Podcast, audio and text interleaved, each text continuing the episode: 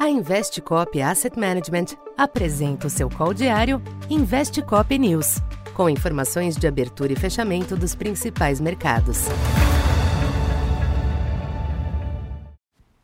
Bom dia. Eu sou Silvio Campos Neto, economista da Tendências Consultoria, empresa parceira da Investcop. Hoje, dia 22 de agosto, falando um pouco da expectativa para o comportamento dos mercados nesta segunda-feira. Os mercados internacionais sustentam o clima de maior aversão ao risco observado desde a sexta, com as principais bolsas renovando as perdas e o dólar em valorização global. Após um breve período de calmaria, os investidores retomaram a cautela diante das incertezas quanto a uma eventual moderação do aperto monetário por parte do Fed, diante de dirigentes ainda preocupados com a situação inflacionária e da expectativa pelo simpósio de Jackson Hole a partir da quinta-feira quando indicações mais claras a respeito podem ser fornecidas. A nova disparada do gás natural na Europa e o alerta de seca na China alimentam o nervosismo.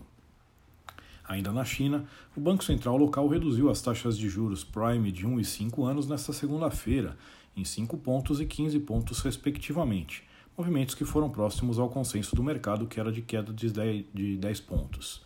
Segundo relatos na Bloomberg, o governo do país avalia um suporte de quase 30 bilhões de dólares ao setor de incorporadoras para que finalizem os imóveis de compradores. Ainda que as informações não sejam suficientes para reverter o mau humor dos mercados nesta manhã, ao menos estancaram a sangria dos preços do minério de ferro. Já o petróleo oscila ao redor da estabilidade após a recuperação ocorrida na última semana. O barril Brent opera na faixa dos 97 dólares.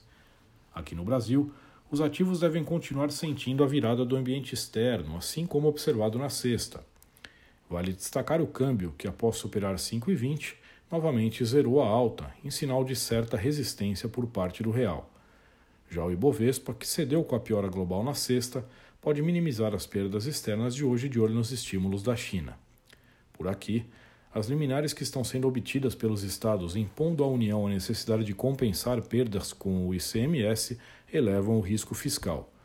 Na agenda interna, Pesquisa Focus trouxe a primeira redução da mediana das expectativas para o IPCA de 2023, para 5,33, após um longo período de alta.